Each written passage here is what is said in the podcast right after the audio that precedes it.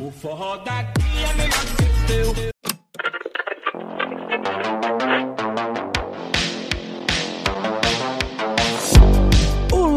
Meu povo lindo, meu povo maravilhoso, seja bem-vindo a mais um podcast do Cheio das Histórias. E hoje, o tema de hoje, ele é muito interessante, porque a gente vai conversar sobre como a igreja, a Inquisição e a sociedade olhavam para pessoas que cometiam atos com relações sexuais até, relações amorosas com outras pessoas do mesmo sexo, o homoerotismo, sobre as relações entre essas pessoas estando ali no mesmo sexo, tá? Tudo isso na época do Brasil colonial, lá do século XVIII, pelos anos 1700, anos 1600 e os anos ali 1500, tá? Então é muito importante a gente ter atenção nisso. E galera, esse episódio ele tá muito massa, de verdade, deu muito trabalho e tá muito massa. Mas antes de você continuar ouvindo esse episódio, eu preciso deixar claro uma coisa, deixar bem nítido, nem que eu tenha que colocar ali um ne neon brilhando gigantesco na sua frente todas as letrinhas bonitinho. Esse é um episódio mais adulto. Aqui por mais que eu brinque algumas vezes, a nossa conversa, né, o papo aqui, ele é mais sério do que o de costume. E eu vou conversar sobre um assunto que envolve sexualidade, envolve gênero e até sobre relações sexuais com mais detalhes, detalhes mais explícitos. Então, se você tem aí menos de 16 anos, pode ir tirando seu cavalinho da chuva. Eu recomendo fortemente que você não ouça esse episódio. Procure qualquer outro episódio aí desse podcast maravilhoso, lindo e perfeito e vá aprender história de uma forma um pouco mais adequada com a sua idade beleza. Mas por que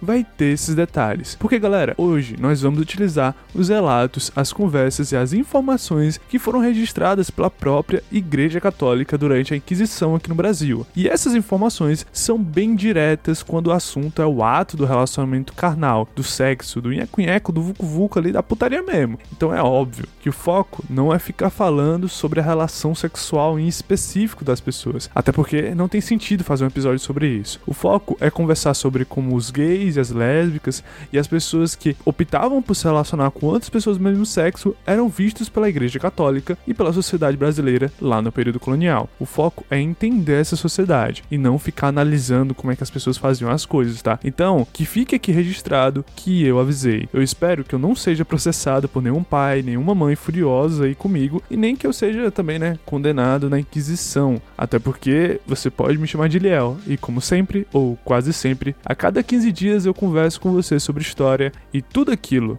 sim, tudo aquilo que nos faz humanos.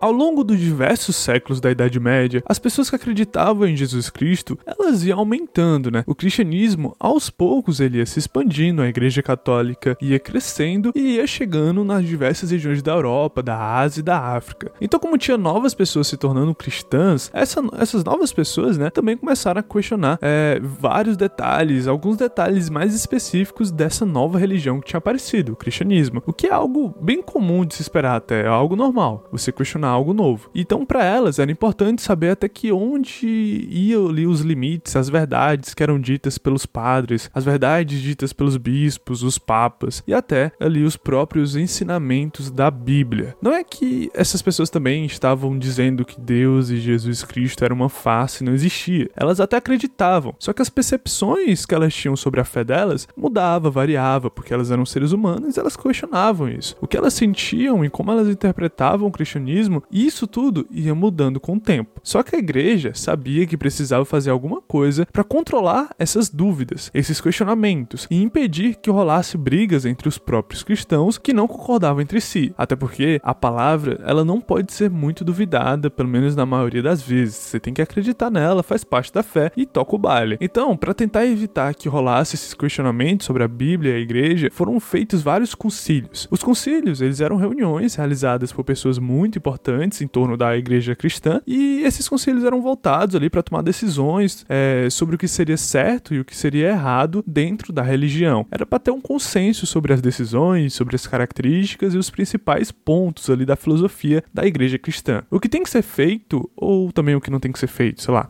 o que pode, o que não pode. E essas decisões seriam para todas as pessoas dentro daquela religião, desde os padres até as pessoas mais simples, que só acreditavam em Jesus Cristo e não faziam necessariamente parte da estrutura da igreja. Então era muito importante que se seguissem essas decisões sempre que possível. E é justamente nesse ambiente que surge a Inquisição. Porque a Inquisição nada mais é do que você, é, o inquisidor, né, julgar alguém que cometeu um suposto crime, que desrespeitou as decisões e as regras estabelecidas pela igreja. É como se fosse realmente ali, um tribunal de justiça que a gente tem hoje. Alguém supostamente cometeu um crime, é levado para um juiz, ele analisa as provas e o réu, que é a pessoa que está sendo julgada, ela pode ser punida ou não pelo suposto crime que cometeu. Acontece que a Inquisição ficou bastante conhecida pelas famosas histórias de caça às bruxas, de botar o povo todo na fogueira, tacar fogo neles, sair matando todo mundo. Se você esqueceu de rezar antes de dormir, no outro dia a igreja vai lá, te pega e te mata na frente de todo mundo. Cara, não, na realidade não foi bem assim, tá? A gente vai entendendo um pouco mais pra frente. E isso é mais também uma grande dramaticidade sobre esse momento, tá? Na real, a Inquisição nunca foi também uma coisa só, uma coisa unificada, uma coisa homogênea, que nasceu igual e morreu igual, é da mesma forma sempre foi e é assim e pronto. Não, ela existiu por muitos séculos e em várias regiões diferentes, ou seja, houveram várias mudanças nas suas leis, nos seus julgamentos, nos tipos de crime e tudo mais. Isso a gente vai ver bem mais a fundo em um episódio totalmente dedicado à Inquisição. Mas é importante que você precise saber de algum desses detalhes que eu tô te contando. E também outros, né? Porque o primeiro deles é que a Inquisição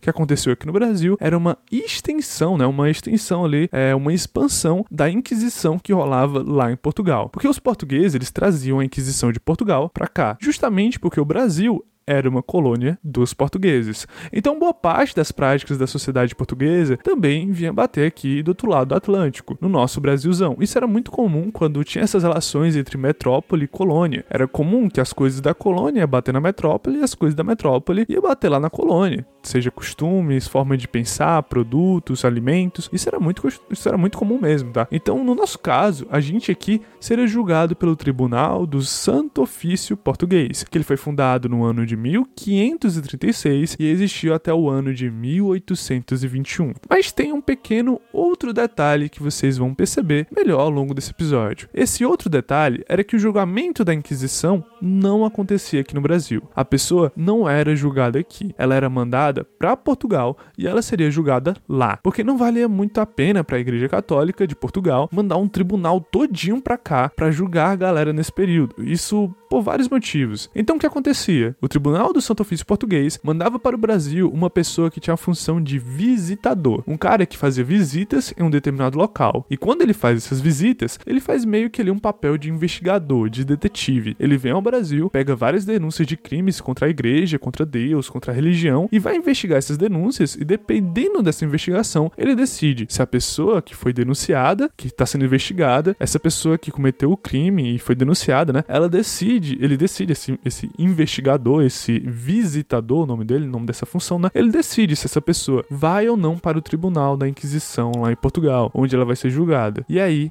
que tá o pulo do gato. É aí que tá a nossa felicidade da nossa conversa de hoje. Ou tristeza também, né? Vai entender. Porque a gente vai ver de perto os detalhes de várias investigações sobre homens e principalmente sobre mulheres que eram denunciados e denunciadas por estarem se relacionando com outras pessoas do mesmo sexo.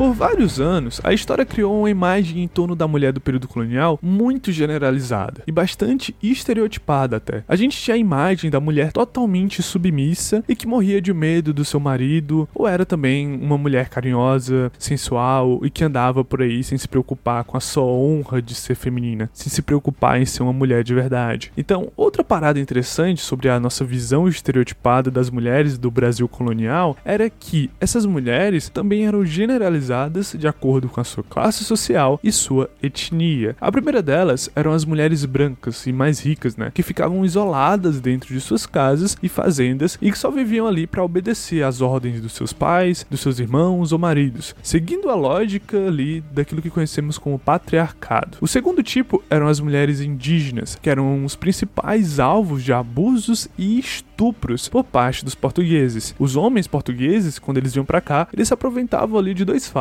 O primeiro é que nas sociedades indígenas, as mulheres não pareciam ter homens que mandavam nelas, ter homens que eram donos delas. Então seria mais fácil para os portugueses mexer com essas mulheres, já que elas não tinham dono, né? E o outro ponto é que elas andavam nuas. E aí eles achavam que a função delas era fazer sexo. Elas estavam ali para servir eles de maneira sexual. Então eles de certa forma aproveitavam. E por último, a gente tem as mulheres que eram negras, que eram escravizadas ou recém-escravizadas, que tinham recebido as suas cartas de alforria e tinham sido liber libertadas, né? Tinham, não eram mais escravas. E que na maioria das vezes elas eram vistas até como um objeto sexual, não só um objeto de trabalho como todo escravo é, mas também como objeto sexual dos donos das fazendas. Naquela típica relação de poder que o dono do escravo se aproveita do escravizado porque o escravo, ele não pode negar, ele não pode simplesmente ir embora ou dizer não para o dono dele. E aí, cara, essas mulheres negras também eram vistas como as que mais sofriam na, nas mãos das mulheres brancas donas das fazendas, as esposas desses caras que abusavam delas. Por quê? Quando essas mulheres descobriam a traição de seus maridos com as negras, elas iam lá se vingar. E como elas se vingavam? Cortando os seios dessas mulheres negras, por exemplo, para evitar que o marido voltasse a se relacionar com elas. Mas, na realidade, por mais que esses, esses relatos realmente aconteceram, tipo, temos evidência disso, isso foi fato, isso realmente aconteceu muitas vezes assim, esses estereótipos e generalizações nem sempre funcionavam, tá? Não era uma regra, de certa forma. Com as novas pesquisas que os historiadores estão fazendo cada vez mais, a gente está vendo que as mulheres tinham papéis fundamentais durante toda a história do Brasil. Brasil. Eram mulheres que sozinhas elas comandavam grandes fazendas, mulheres negras que tinham seus próprios comércios e, e lucravam bastante com isso, mulheres donas de minas de ouro e até freiras bastante influentes dentro da região onde ela vivia. Mas também eram mulheres que ficaram conhecidas pelo simples fato ali de quebrarem o padrão de relacionamento amoroso da época, de relacionamento conjugal da época. Eram mulheres que tiveram relacionamentos sexuais com outras mulheres e que, querendo ou não,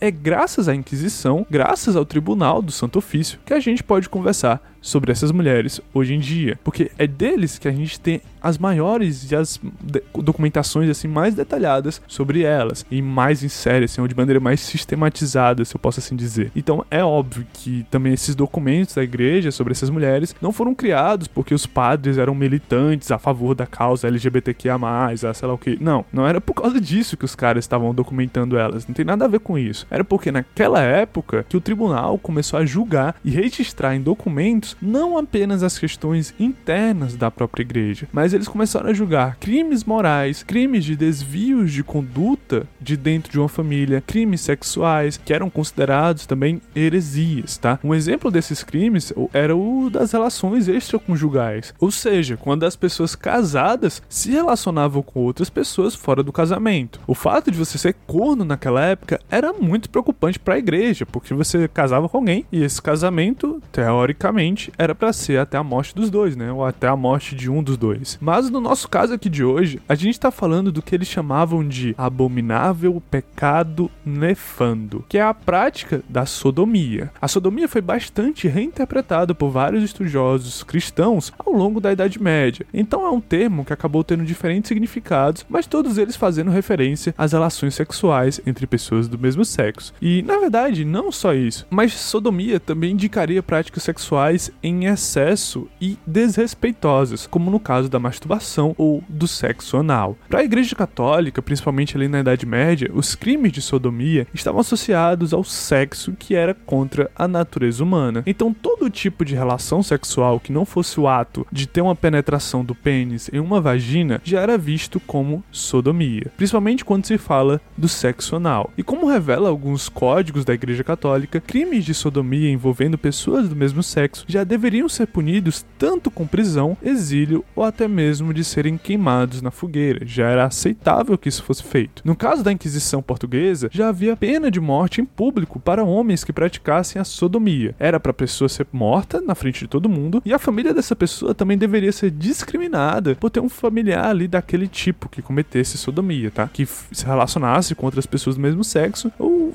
simplesmente fizessem algo fora da natureza humana e de Deus. Sem falar que o próprio Estado, o próprio governo português trabalhava junto com a igreja para evitar a sodomia. Várias leis e códigos foram criados para regular as denúncias, os julgamentos, as penas para quem cometesse essa prática. Para a igreja fazia total sentido punir essas pessoas porque o crime de sodomia violava a lei natural da vida. A sodomia era o fim da família e violava a fé divina. Então, se você se relacionava com alguém do mesmo sexo ou cometia esses pecados contra a natureza, você não estava só indo contra, de, de fato, a sua natureza, mas estava indo também contra a fé de Deus, cara. Estava indo contra Deus. Pô, isso é complicado, meu chapa. Não tem como ir contra Deus, não, mano. O que fazia ali teu crime ser muito pior. Mas alguns detalhes são interessantes antes da gente continuar aqui, tá? Porque, por exemplo, no caso do Tribunal da Inquisição aqui no Brasil, por mais que existam muitos registros sobre é, sodomia, pouquíssimas pessoas foram julgadas pelo crime de sodomia e menos ainda foram punidas por isso. E outro detalhe é que por mais que todos tivessem certeza que sodomia era extremamente errado, não existia um consenso sobre o que de fato poderia ser considerado ou não ser considerado um ato de sodomia. E isso é um pouco complicado, porque era um problema que eles tinham bastante. A galera não sabia dizer quais eram os limites, aonde começava e onde terminava a sodomia. A sodomia era só entre homens ou também valia também entre as mulheres? Afinal, como a gente vai ver mais adiante, se as mulheres não são capazes de sentir prazer e terem seus próprios sentimentos e uma relação sexual entre elas, faz sentido eu julgar a mulher pelo crime de sodomia? Elas estão pecando contra a natureza e contra Deus e precisam ser realmente julgadas pela Inquisição, ou são apenas pessoas que não sabem o que fazem e que a gente pode ignorar porque elas são, de certa forma, inferiores? Fica aí vários questionamentos que a gente vai tentar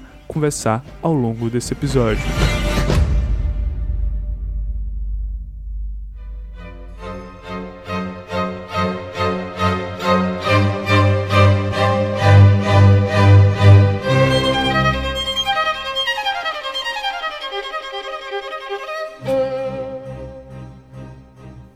Processos da Inquisição, realmente existia a dúvida sobre a capacidade da mulher se relacionar com outra mulher. E essa dúvida era muito importante para todo o processo de julgamento em um tribunal. Não pode haver de, de nenhuma forma dúvidas para julgar e condenar alguém, cara. E isso é muito interessante de se pensar, porque funciona até hoje em dia. Você não pode ter dúvidas sobre a prova, se a prova existe, se a prova não existe, se a denúncia existe, se a denúncia não existe, se a pessoa fez ou não fez. Você tem que ter certeza ali ao máximo possível para poder condenar a pessoa de forma adequada. Então, um exemplo é que foi uma decisão do Tribunal de Santo Ofício Português no ano de 1640, em que deixava claro que o tribunal deveria julgar os homens que fizessem a sodomia de maneira frequente e escandalosa. Não é só praticar a sodomia, tem que ser de maneira frequente e tem que ser de maneira escandalosa, de acordo com eles, no próprio tribunal deles. Ou seja, julgar somente os caras que abertamente se mostravam como gays ou se mostravam ali como praticantes da sodomia, que se relacionavam com outros homens. O tribunal tinha mais interesse nos homens conhecidos pejorativamente como fanchonos, que é uma palavra que vem do italiano, tá? E, e esses fanchonos, que eram os homens que possuíam hábitos mais femininos, como se vestir de mulher, usar maquiagem, se comportar de fato como uma mulher. Então, isso era o foco deles, esses tipos de homens. Então, o que você fazia entre as quatro paredes não era tão ruim quanto aparentar publicamente ser gay ou se travestir como mulher. Só que mesmo com todas essas decisões e debates, ainda assim não existia um consenso ou definições claras sobre como julgar as mulheres que praticavam a sodomia. Havia também uma certa confusão quando a Inquisição tinha que decidir se algumas práticas sexuais seriam pecado ou não seriam pecado. Um exemplo disso é o sexo anal entre pessoas heterossexuais. Isso seria um problema? Ou seria só um problema quando fosse sexo anal entre homossexuais? A Relação sexual sem penetração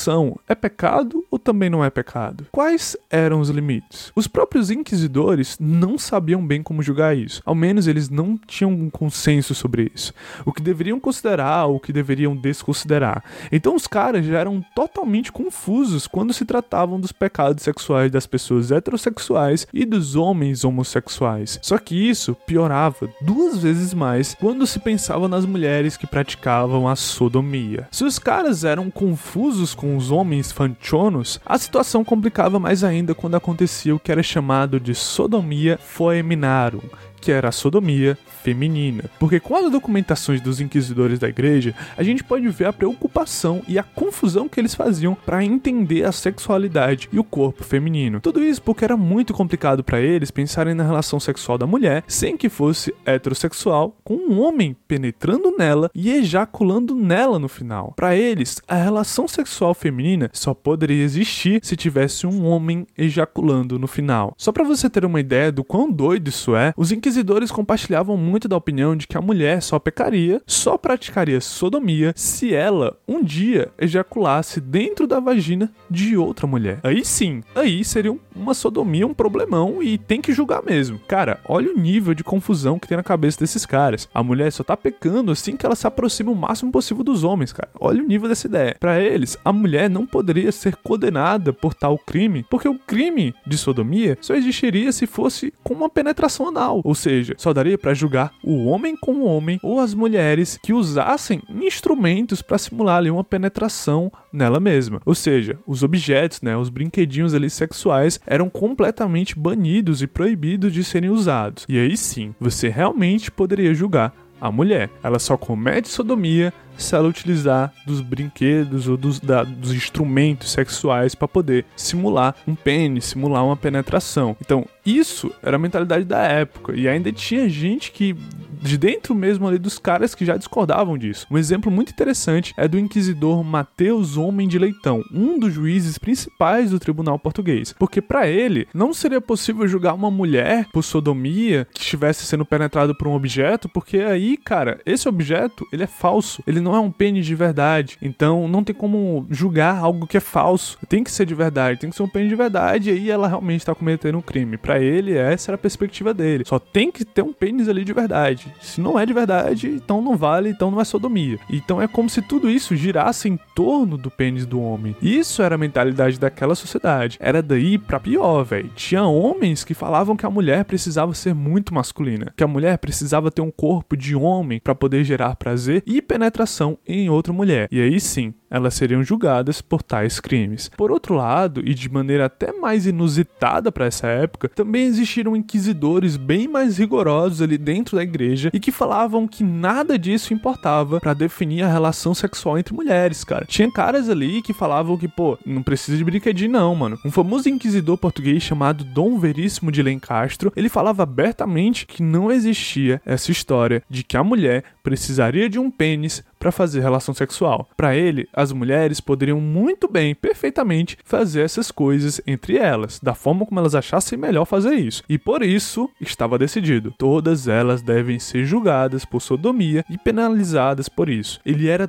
tão rigoroso que, de certa forma, um pouquinho ali da percepção dele fazia sentido. Que, não, a mulher, ela não precisa de brinquedo, ela não precisa de um pênis, ela não precisa de um homem para poder fazer relação sexual dela. Óbvio, não precisa. Então, tipo, você passa, porra, da hora, esse cara tá falando uma parada legal. Só que aí do nada ele lança. Não, peraí. É por isso que todas as mulheres devem ser julgadas por sodomia e todas elas devem receber penas por isso. Todas elas têm que ser castigadas por isso. É estranho, né? E até interessante, cara. Porque por mais que ele pensasse de maneira maneira um pouquinho, digamos assim, mais sensata para essa época, ele ainda queria penalizar as mulheres de qualquer forma. E é aqui o que mais interessa a gente, cara, porque é a confusão na mente desses homens da Igreja Católica. Quando eles ficavam de frente e interrogavam as mulheres que tinham relações sexuais com outras mulheres. Essa confusão é magnífica, porque a gente consegue entender como é que eles pensavam naquela época, como é que o homem via a mulher naquela época. E aqui, a nossa principal documentação é a que foi produzida pelo visitador Heitor Furtado de Mendonça, um português que veio para o Brasil representando o Tribunal do Santo Ofício lá da cidade de Lisboa no final do século XVI, e que por mais que a principal preocupação da igreja fosse em julgar a sodomia entre os homens, o visitador Heitor Furtado conseguiu detalhes muito interessantes sobre a sodomia entre as mulheres. É importante deixar claro que de maneira bem geral, de maneira bem genérica, tá? É, até um pouco grosseira, as pessoas que não eram heterossexuais, elas não eram bem vistas na Europa da Idade Média e da Idade Moderna, tá? Isso você já sabe. Só que o detalhe é, existiram várias formas de perseguição e segregação dessas pessoas. Só que curiosamente, é interessante a gente notar que as mulheres, elas eram bem menos perseguidas que os homens. E isso, para ter acontecido, pode ter certeza que são vários motivos que não cabe dentro de um único episódio, mas com certeza você já notou pelo menos alguns deles até agora e ainda vai notar outros, tá? Mas não significa que por elas serem menos perseguidas, elas não eram muito conhecidas, tá? Muito pelo contrário. Dois exemplos interessantíssimos da Europa é o da Catarina de Médici, uma rainha que era conhecida justamente por encher o quarto dela de mulher e fazer altas safadezas o dia inteiro, cara, com um monte de mulher lá dentro. Também temos o caso da Benedetta Carlini, uma abadesa, abadesa que para quem não sabe é uma mulher ali, uma freira, uma espécie de uma freira de alto escalão dentro da, de um convento, dentro de uma instituição religiosa, e essa abadesa, ela mantinha relações amorosas com outras feiras lá na Itália. Enfim, são vários documentos e várias fontes que descrevem, apoiam e mostram que isso aconteceu. Eu vou dar algumas dicas também, deixar lá nas descrições desse episódio. É só dar uma olhada lá depois que você vai ver tudo bem bonitinho, tá? Mas é importante notar uma parada muito da hora. Que o que é? Quando a gente olha para esses casos famosos de relações sexuais entre mulheres é, e outras mulheres é, que buscavam também se vestir de homens e agir de tal forma, muitas delas foram sim perseguidas pela sociedade e pela própria Inquisição. Mas se a gente comparar os homens, esses homens eles foram brutalmente mais perseguidos e até queimados em fogueiras. Agora, a gente tem que entender isso porque você vai entendendo como é que a sociedade dividia o homem e a mulher ao longo desse episódio, tá? Então é uma parada um pouco mais delicada, exige um nível maior de amadurecimento para poder entender essas coisas. Então, voltando um pouquinho pro Brasil e se lembrando da, do visitador da Inquisição, o Heitor Furtado de Mendonça, logo de cara a gente já sabe de algumas coisas. Entre os anos 1591 a 1595, o Heitor Furtado definiu 29 mulheres como praticantes do pecado nefando, ou seja, praticantes de sodomia. Dessas 29, 7 foram levadas adiante no processo e tiveram uma investigação mais bem detalhada, né? com mais detalhes ali e mais aprofundamento. A primeira coisa que a gente nota nessas 29 mulheres é que elas agiam de maneira bem mais discreta do que os homens que praticavam a sodomia. Tinham homens que faziam orgias, festas e até se travestiam como mulheres e saíam em público. Então, muitas vezes, por todo o Brasil, era mais fácil identificar esses caras, esses homens que se relacionavam com outros homens. Já as mulheres, era muito comum que as experiências delas fossem mais secretas, começassem por meio de cartas trocadas entre elas e seriam ali experiências mais passageiras também, que aconteceu uma vez e não voltou a se repetir, foi algo selecionado, não são casos em que as mulheres simplesmente marcam altos rolês, altas orgias com várias mulheres e anuncia para todo mundo, como a gente tem relatado que os homens faziam isso. Ah, galera, é o seguinte, ó, depois aqui do terminar meu turno na padaria e o turno do Maurício lá na como é sapateiro, junta lá oito caras lá dentro e a gente faz a festa. Calma, não é assim que funciona. As mulheres, elas notavam de alguma forma que para elas tinha que ser uma parada um pouco mais discreta, porque talvez o peso sobre elas seria bem maior se elas se desviassem da função social que elas tinham dentro daquela sociedade, tá? E é muito interessante isso. Um exemplo da hora pra gente ver é a da Madalena Pimentel, uma mulher de 46 anos e que era viúva de um fazendeiro. E ela admitiu ter vivido experiências sexuais com outras mulheres quando era bem mais nova. E é interessante que ela fala que foi uma experiência até burra e inocente por parte dela, como se fosse aquelas besteiras que a gente faz na adolescência e que ela não sentia mais prazer de certa forma com aquilo. Para ela tava tudo bem agora. Também era comum que elas tivessem relações bem cedo também, tá? O que era de certa forma, normal para aquela época. Era super aceitável as mulheres se casarem e se relacionarem ainda bem novas. Guiomar Pissara, uma mulher de 38 anos, esposa de um fazendeiro, também admitiu que quando tinha 13 anos se relacionava com uma moça chamada Messia, que era uma negra escrava doméstica da sua própria família. E aí, nessas experiências, também foi relatado que era comum as mulheres fazerem uma despedida de solteira antes de se casarem. E isso é muito doido, porque isso tenho certeza que ninguém nunca imaginou. Que nessa época as mulheres faziam despedida de solteira e antes ali delas se casarem, né, antes delas eh, unirem patrimônio com algum homem, era comum que elas se juntassem com outras mulheres e cometessem ali o ato de sodomia. Outro caso é a de Catarina Baroa, que antes de se casar aos 15 anos de idade, né, com o alfaiate Diogo Rodrigues, era comum ela se relacionar com outras meninas da região dela que tinham ali cerca de 10, 11 anos de idade. Outro exemplo era Catarina Quaresma, filha de um rico fazendeiro da Bahia e casada com um poderoso senhor de engenho durante a investigação ali da Inquisição.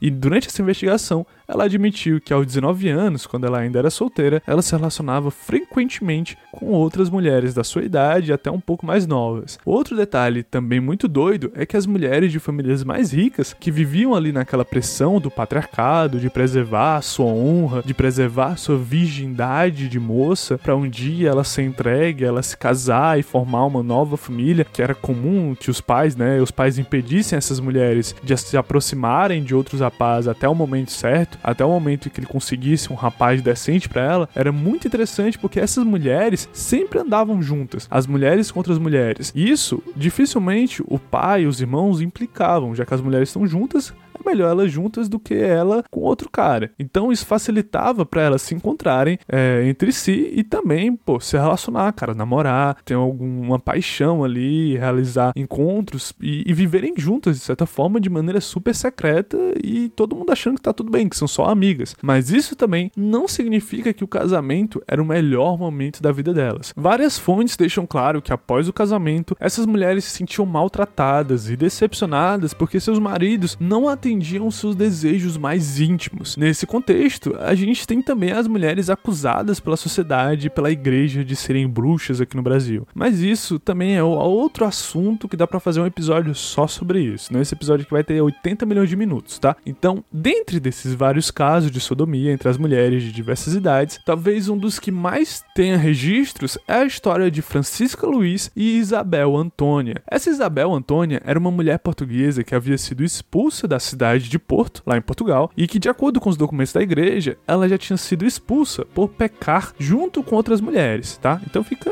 E, e não ficou muito bem nesse documento aí que tipo de pecado ela fez, né? Pra poder ter sido expulsa e esse pecado aí contra as mulheres. Vai saber, né? Pensa aí no assunto do episódio de hoje. Mas enfim, em pouco tempo depois que ela chegou na Bahia, ela já tinha uma má fama entre as pessoas da rua dela. Ela era conhecida como Isabel, a do Veludo. Isabel a do Veludo. E ó, Isabel ali do Veludo, olha, chama ela pra cá, Isabel do Veludo. Ô, oh, mulher gente boa. Pois é, e ela não era chamada de veludo por causa que ela usava vestidos de tecido de veludo. Ela usava um instrumento aveludado quando ia fazer suas relações sexuais e por isso ela ficou conhecida dessa forma. Mas também tem outra mulher que se envolveu com ela, que era a Francisca Luiz, uma mulher negra e livre que morava lá em Portugal e já era parceira da Isabel Antônia lá em Portugal. Sim, lá em Portugal elas já faziam suas relações super de boa lá, elas já namoravam, já se pegavam várias vezes lá em Portugal e vieram juntas pra Bahia morar só elas duas.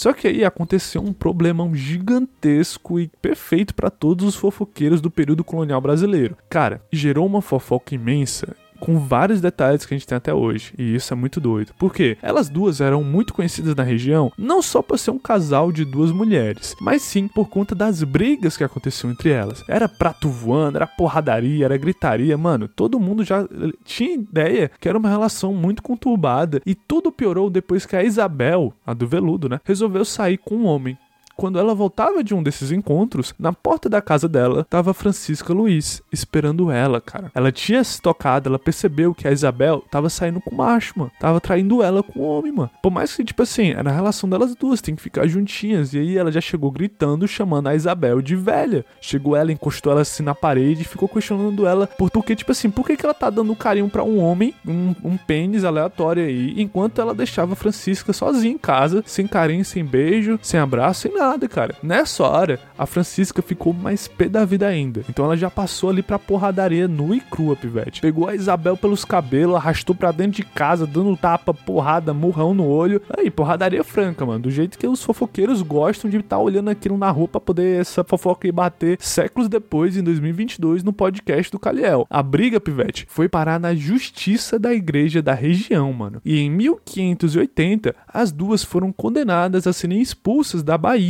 Mas como eu disse antes, né, por mais que tivesse o processo e até a condenação, poucas mulheres realmente foram penalizadas diretamente por esses crimes. Então elas acabaram se separando e ficaram na Bahia mesmo e ninguém foi cobrar elas de serem expulsas, tá? Só que ainda tem uma carta da Francisca que ela escreveu para Isabel, se arrependendo de ter dado um cacete nela, assim, desculpa por ter te batido e tudo mais, pediu desculpa e também disse que estava arrependida e queria amar agora a Isabel muito mais do que amava antes. Só que a Isabel tocou o barco, foi pra frente e é isso, mano. A Isabel negou voltar para os braços da Francisca Luiz e a Isabel acabou falecendo momentos antes de se encontrar com o visitador da Inquisição, o Heitor Furtado.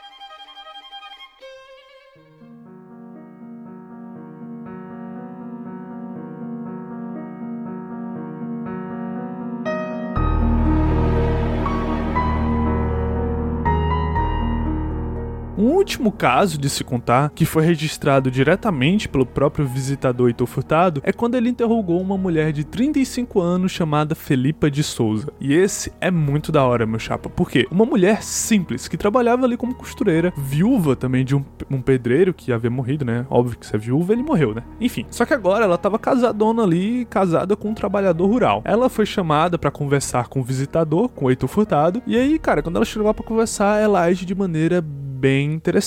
Ela dá ênfase que, por mais que estivesse casada com um homem, ela gostava mesmo era de mulher. Ela também admitiu que não perdia uma oportunidade sequer, cara. Tava sempre tentando conquistar outras mulheres pela região e que o melhor para ela era conquistar e namorar com mulheres já comprometidas. Sim, meu chapa, a maior pegadora de casada do período colonial, mano. Ela fala que fez isso com Maria Peralta, de 18 anos, que já havia se casado, com Paula de Siqueira, uma mulher que ela ficou trocando cartas por dois anos até finalmente se encontrar em Salvador e partir para a ação. Outra mulher também que a Felipa levou para casa foi a Maria Lourenço. Essa Maria Lourenço é muito interessante porque ela chegou a denunciar a história da Felipa para a Inquisição, cara. Ela denunciou a Felipa para a Inquisição, contando todos os detalhes do seu relacionamento com ela. Não sei por quais motivos, mas ela acabou denunciando ela para a Inquisição. Só que nessa denúncia, ela relatou ali como é que funcionava a vida dela nos mais íntimos, né, nos momentos mais íntimos com a Felipa. E isso deu alguns detalhes bem legais pra gente perceber, que é a Maria Lourenço, ela era casada e estava na residência da, da Felipa quando começaram ali de pouquinho a tocar em assuntos mais íntimos, mais interessantes, assuntos ali mais apimentados. E em pouco tempo começou um beijo aqui, uma mão boba ali e foram pra cama juntas, tá? No outro dia, à noite, a Maria gostou e voltou lá para repetir junto com a Felipa. E na hora que elas estavam se relacionando, o marido, o pobre do corno que não sabia de nada, chegou em casa. Mano, o cara chegou em casa. E rapidamente a Felipa fingiu estar doente, de cama, com fortes dores por causa da cólica. E a Maria Lourenço embarcou na ideia e fingiu que estava ali para cuidar das dores da Felipa, cara. Mas as duas aproveitaram para continuar cometendo ali os atos sexuais. Só que de maneira bem mais discreta, porque o marido estava ali, ele não podia perceber, não podia saber de nada. Mas elas continuaram ali de maneira bem mais discreta. Enfim, a Felipa ela é um caso muito famoso porque ela assumiu tudo o que fez, deixou com muitos detalhes e ela ainda foi denunciada para a Inquisição por uma de suas antigas mulheres. No total, foram cinco anos antes da visita do Heitor Furtado, a Felipe já teve oito relacionamentos com oito mulheres, né? E isso ficou muito registrado na história dela. O Heitor Furtado ele recolheu as provas e a própria confissão da Felipa e acabou por condenar ela a ser chicotada pelas ruas da cidade e depois de ser expulsa para sempre,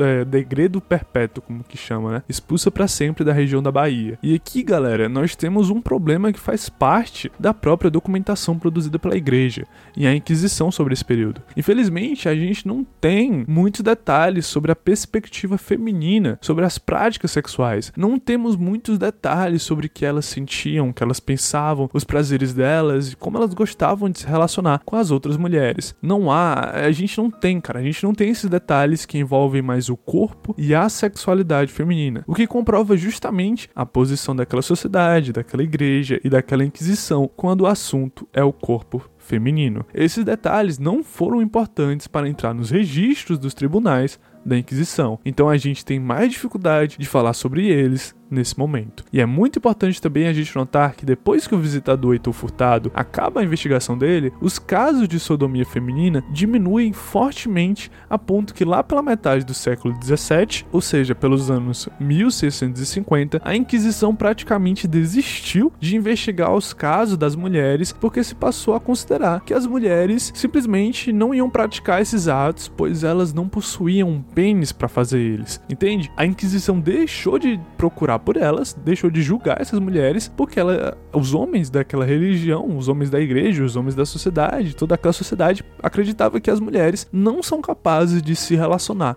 entre si. Muitos documentos da igreja reduziam completamente as relações entre mulheres para simplesmente resumir em beijos e abraços. Elas só fazem isso, beijos e abraços. Agora, se você pegar os documentos da Inquisição referente às relações sexuais masculinas, meu amigo, tem todos os detalhes ali dentro, cara. E tudo muito, mas muito sexualizado, sem nenhum vestígio de laço afetivo o sentimental, sentimental, né, entre esses homens. É quase que, cara, uma parada pornográfica, mano. A língua aqui, o pênis dele vai ali, o ânus faz assim, o movimento é esse, é pra lá e pra cá, faz isso aqui, vucu, vucu, vucu, vê. Mano, é dessa forma que os caras vão narrando e colocam palavras. Só, só o pênis, isso é muito interessante, cara. Isso, isso é um detalhe muito interessante. O pênis, ele tem diversos nomes para designar o pênis. Tem diversos nomes que a gente, até vários que eram usados nessa época, a gente ainda usa hoje em dia, tá? Eu vou até evitar falar deles, mas tem vários nomes para falar de pênis. Mas é interessante como a vagina e o ânus só tem um,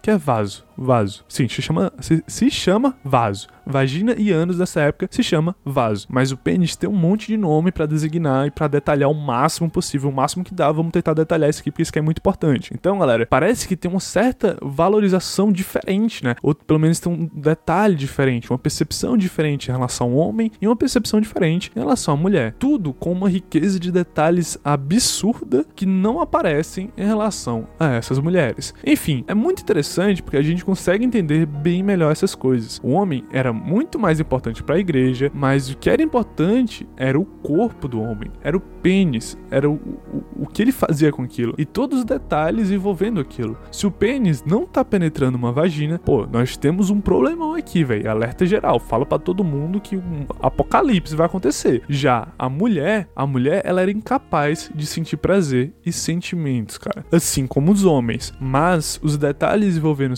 sexualidade sexualidade corpo feminino, em comparação dos homens, são quase inexistentes, cara. Praticamente não tem. Mas aí você pode me perguntar, pô, olha aí, Léo as mulheres sofreram menos, deu bom para elas, e quem se fudeu mais foram os homens. Olha aí, cara, os homens que sempre se lascaram mais, as mulheres saíram na moral, saíram de boa. Os caras desistiram de investigar elas, olha que legal. Não, cara, não é esse o pensamento de quem se lasca mais ou de quem se lasca menos, não é isso. É entender como os dois grupos sociais foram drasticamente afetados por preconceitos de uma sociedade extremamente misógina, velho. Misógino, mano. A misoginia afeta os dois corpos, o dos homens e das mulheres. Tudo isso de forma diferente entre os dois. Mas de fato, a, a, forma como a gente encara e conhece a fogueira da Inquisição e as punições do Tribunal do Santo Ofício são, são realmente sempre muito exagerados, tá? Mais exagerados do que realmente aconteceu. O que eu tento fazer aqui é te mostrar os detalhes pra gente sair do nível do exagero. E quando a gente sai do nível de exagero, é, é, para de pegar o sofrimento de mulheres e de homens que sofreram em uma sociedade extremamente religiosa e preconceituosa, cara,